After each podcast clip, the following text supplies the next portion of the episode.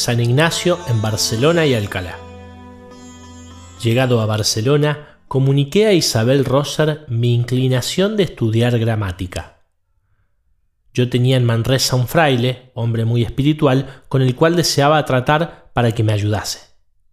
Habiendo ido allá, me encontré con que el fraile había muerto, lo que me hizo volver a Barcelona, donde comencé a estudiar con harta diligencia. Pero una cosa me impedía concentrarme, y era que, cuando comenzaba a estudiar, me venían muchos pensamientos de cosas espirituales que no podía avanzar. Aunque trataba de resistir, no podía desprenderme de ello. Y así, pensando muchas veces sobre esto, me decía a mí mismo, ni cuando me pongo en oración ni estoy en misa me vienen estas imágenes tan vivas.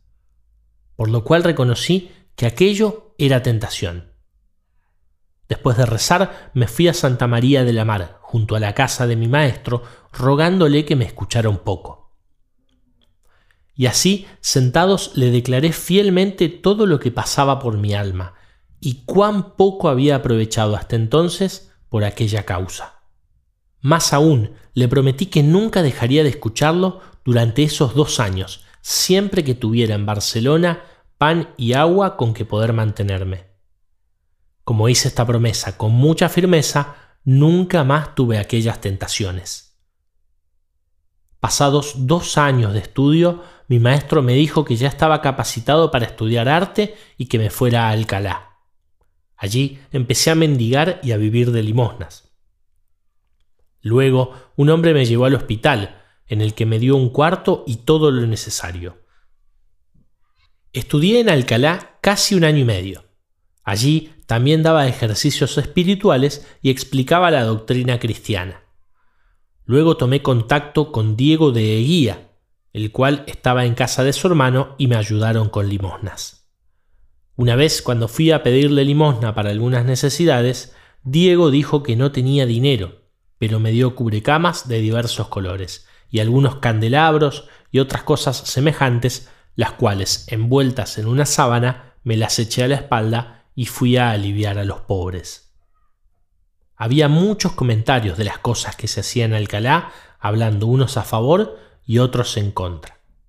Y llegaron hasta Toledo, a los inquisidores quienes se dirigieron a Alcalá para hacer indagaciones, pero se volvieron a Toledo sin llamarnos y dejaron el proceso al vicario Figueroa. Este, pasados algunos días, nos llamó y nos dijo cómo habían hecho los inquisidores las indagaciones de nuestra vida, y que no se hallaba ningún error en nuestra doctrina y que por lo tanto podíamos hacer lo mismo sin ningún impedimento. Pero que no siendo nosotros religiosos, no parecía bien que anduviéramos todos con un hábito. A los quince o veinte días, Figueroa ordenó a este peregrino que no anduviera descalzo, sino calzado. Lo cual yo hice dócilmente, como solía hacerlo a todas las cosas de esa categoría que me mandaran. De ahí a cuatro meses, el mismo Figueroa volvió a hacer pesquisas sobre nosotros. Pero tampoco esta vez nos hicieron nada, ni aun después del proceso que hicieron nos llamaron ni nos dijeron cosa alguna. De ahí a otros cuatro meses en que yo estaba ya en una casa, fuera del hospital, un día llega un alguacil a mi puerta y me lleva a la cárcel. Allí yo hacía lo mismo que estando libre. Enseñaba la doctrina y daba ejercicios. Nunca quise tomar abogado ni procurador, aunque muchos se ofrecían, pero no acepté nada, diciendo siempre aquel por cuyo amor aquí entré, me sacará, si fuere servido de ello.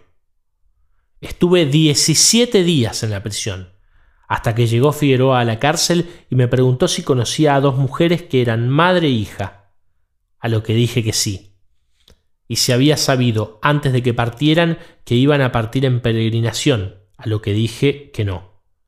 Entonces el vicario me dijo, esta era la causa porque sois aquí venido. Entre las muchas personas que seguían a este peregrino había una madre y una hija.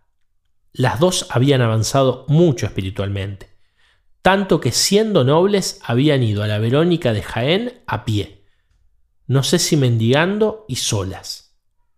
Esto produjo un gran revuelo en Alcalá, pensando que yo, las había inducido y por eso me apresaron.